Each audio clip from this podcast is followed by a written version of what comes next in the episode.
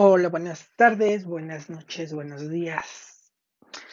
Espero que hayan tenido una muy buena semana en estos días que no me habían escuchado. Hoy vamos a tener una historia diferente. Igual es una vivencia propia, pero no hablaremos hoy de cuestiones de, de, de aventuras de, los paramédicos, sino hablaremos de cuestiones un poquito más eh, paranormales. Eh, voy a contarles una historia que me sucedió cuando yo tenía aproximadamente unos siete, seis, siete años de edad, quizás un poco menos. No sé si alguna vez han, han oído hablar de lo que son pues los nahuales. Yo creo, yo, yo pienso que, que lo que vi fue un nahual por, por lo que ahorita les voy a contar. Ustedes pueden sacar sus propias conclusiones de qué fue lo que, lo que vi.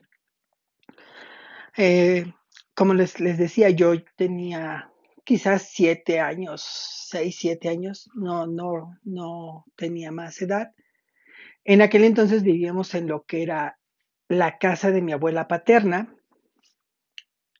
Eh, la casa estaba distribuida sobre un patio central en el que a cada lado había puertas o patios que daban habitaciones o a un patio y a ese patio daba otras habitaciones. Nosotros vivíamos en la parte del fondo en el cual había una puerta del lado derecho y del lado izquierdo estaba un patio que tenía un lavadero, el baño y había unas escaleras que daban a la parte superior de la casa, donde había otros cuartos. Nosotros vivíamos, eh, mis padres, mis hermanos y yo vivíamos en las habitaciones que estaban, como les comento, al fondo, a la derecha y en aquella ocasión no recuerdo exactamente qué era lo que había en la casa o qué evento sucedía, pero nosotros no estábamos pues en nuestra vivienda. Toda la familia se encontraba en la parte de enfrente eh, de, de, la casa. Eh, no recuerdo si había una fiesta, o si era un velorio, porque era muy común eso de que cuando había una fiesta, un velorio, todos estábamos al frente. Eh, se quedaban vacías pues todas las, habitaciones y las viviendas hacia el fondo. Esa vez no recuerdo exactamente qué fue lo que, que había, pero si no mal recuerdo creo que era el velorio de mi bisabuela, porque no estaba, la casa en realidad estaba, estaba sola, y al lado de nosotros vivía una hermana de mi abuela, en el siguiente terreno igual vivía una, una hermana y en la parte posterior también era prácticamente familia, entonces creo que era el, el velorio de mi bisabuela, por lo cual eh, todos estábamos reunidos en la otra casa que era donde vivía mi, mi bisabuela. El chiste es que me mandan a ponerme un suéter y a buscar un suéter para mi hermana, por lo cual, eh, pues en aquel entonces les estoy hablando de hace quizás unos treinta y tantos, casi cuarenta años, pues la situación no estaba como ahora, de que se tenían que cerrar las puertas a, piedra y canto como hoy día, o que no podías dejar a un niño salir a la calle sin supervisión de adultos. Digo, tampoco es que, viviéramos en el paraíso, pero eh, donde nosotros vivíamos, pues no era tan, tan necesario que, un adulto me acompañara, ¿no? Aparte de que en general, eh, pues la gran mayoría de los vecinos nos conocían. Yo recuerdo que, que, iba yo solo a la tienda, a las tortillas o cuestiones así, sin mayor complicación. Eh, me salgo de donde estábamos y me dirijo a la casa. La puerta estaba abierta, la puerta principal de la casa estaba abierta, aunque eh, la serie de habitaciones, eh, cuarto de una tía, el cuarto de otro tío, el cuarto de mi abuela, la cocina, un lugar este, para estar, todas estaban cerradas. Nuestra eh, vivienda también se encontraba cerrada.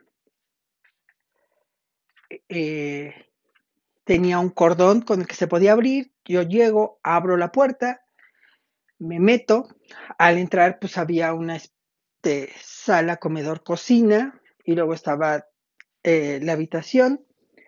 Busco el suéter y una vez que encuentro el suéter y el suéter de mi hermana, los tomo apago la luz de la habitación y salgo hacia, hacia la cocina, la salida, y de frente a mí queda lo que es la puerta, que es de ese tipo de puertas este, metálicas, que la parte inferior, la mitad es, es totalmente metal y la parte superior son vidrios. Apago la luz y cuando voy a, y cuando voy a abrir la puerta, no sé por qué mi atención se dirige a la parte de enfrente donde estaban unas escaleras.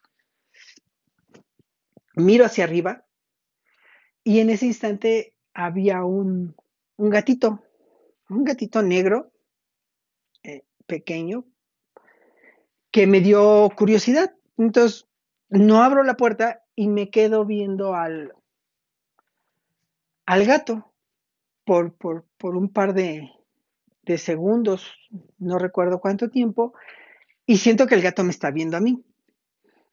El, gato me sigue viendo y se para porque estaba sentado eh, sobre sus cuartos, patas traseras, estaba sentado, se pone completamente de pie sobre sus cuatro patas y empieza a descender las escaleras.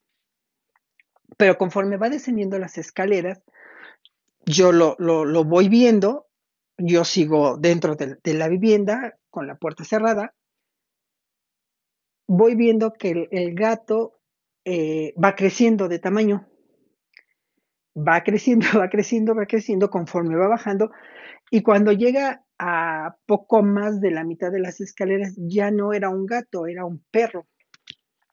Era un perro negro, sigue siendo negro, pero ya era un perro lo cual a mí me causó extrañeza y pues de momento me causó miedo, por lo cual eh, sigo viendo el perro, pero pues ya no, pues ya quité la mano de la, de la, del pestillo de la puerta para abrir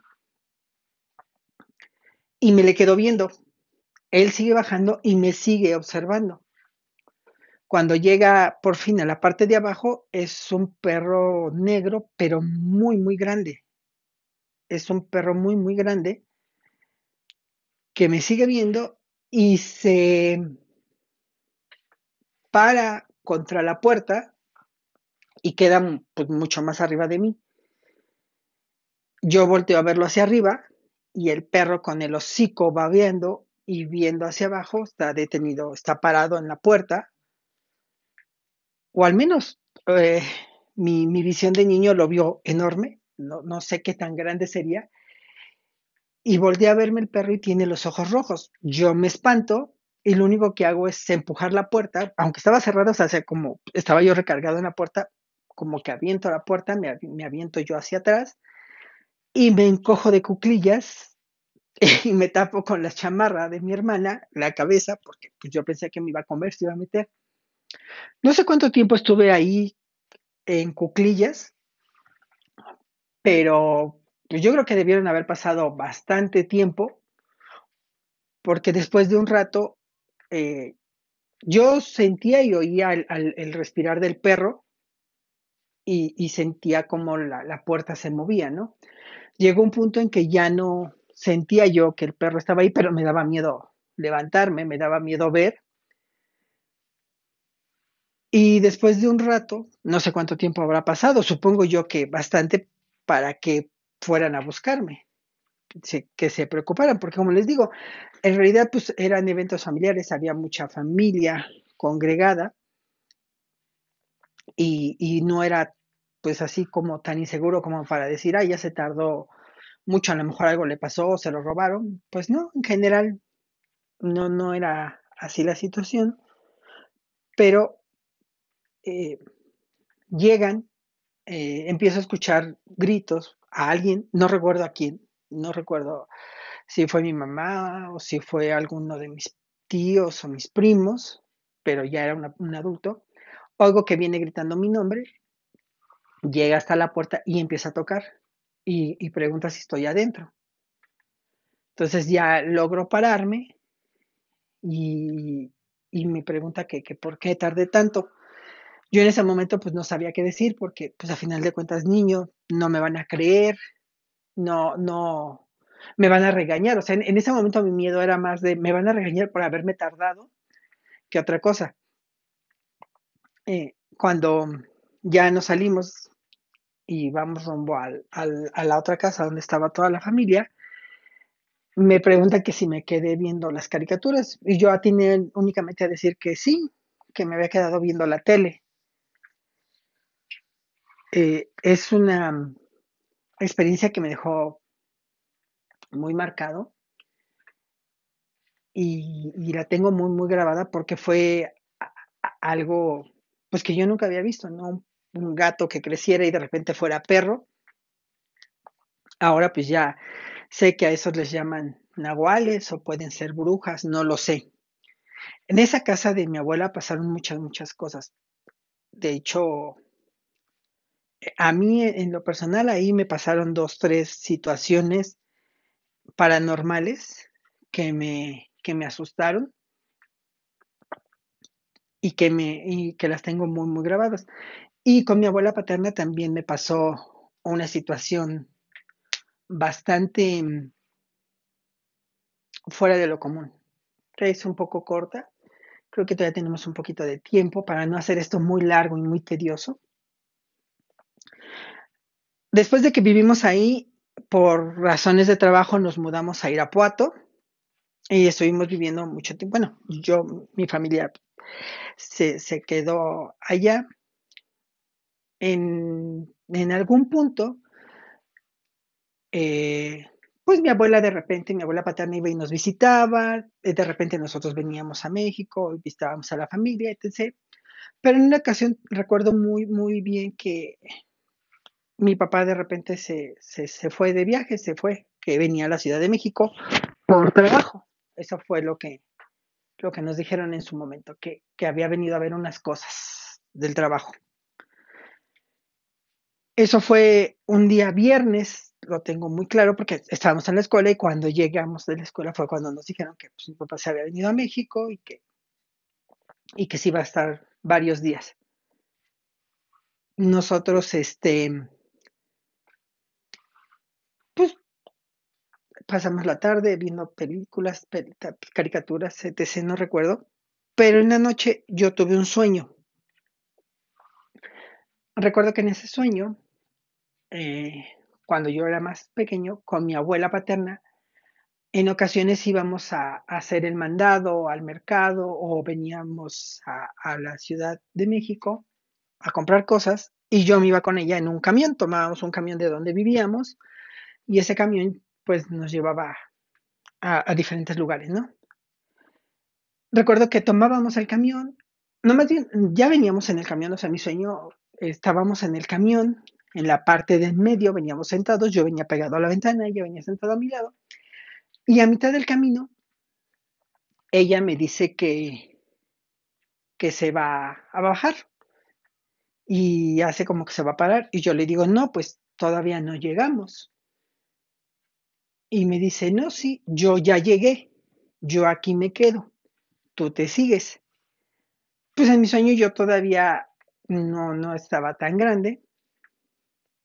Eh, me da miedo y entro en pánico porque yo no sabía ni siquiera a dónde íbamos ni dónde nos íbamos a bajar, yo no traía dinero para pagar el pasaje, en fin, todas esas situaciones recuerdan el sueño que, me entra el, nervio y, el, miedo y le digo que no, que, no se puede bajar, que, todavía no llegamos, que nos falta mucho y que yo no sé a dónde vamos.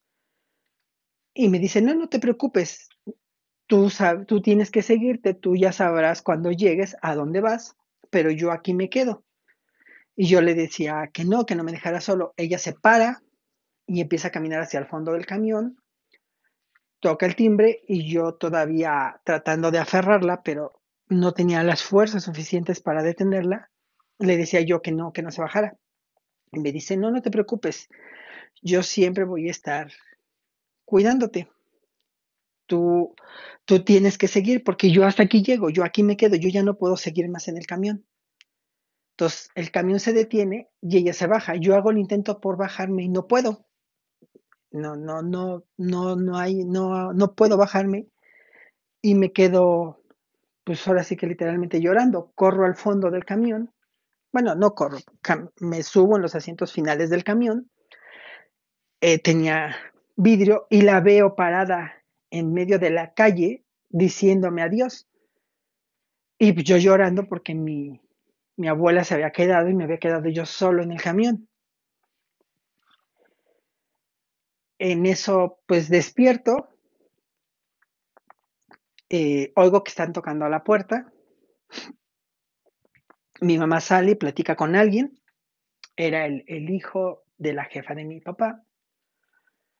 Y pues en ese momento solamente nos dice mi mamá que, que nos vistamos y nos arreglemos porque tenemos que venir a México porque mi abuela se había puesto mala. Obviamente, pues ya cuando llegamos, ella ya había fallecido, o sea, ya no, pues no la alcanzamos a ver, no alcanzamos a despedirnos de ella, pero eh, pues ella sí se fue a despedir de mí.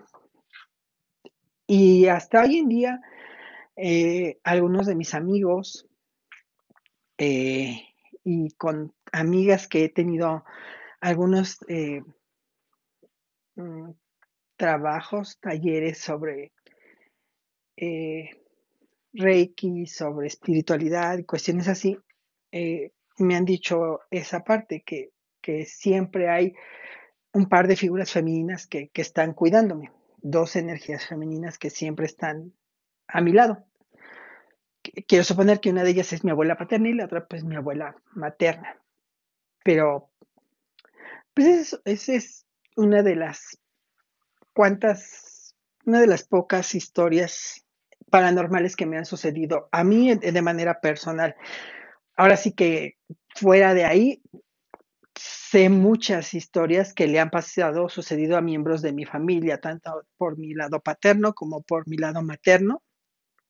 Nos han sucedido ciertas cuestiones eh, paranormales, ya sea con brujas, con nahuales, con espíritus y con ciertas entidades eh, o a veces simplemente energías, sonidos. De hecho, en, la Cruz Roja donde yo estaba también me pasaron muchas cosas eh, extrañas que mucha gente dice, ay, es que yo no podría haberme quedado a dormir, yo no podría eh, haber estado ahí. llegaba un punto en que pues ya me acostumbré, se me hacía algo tan cotidiano que te acostumbras, pero en el momento pues sí te, te saca de onda. Ya en su momento les platicaré, les contaré, pero por esta ocasión pues... Eh, vidas y vivencias. Sería todo por hoy. Estas dos pequeñas experiencias paranormales.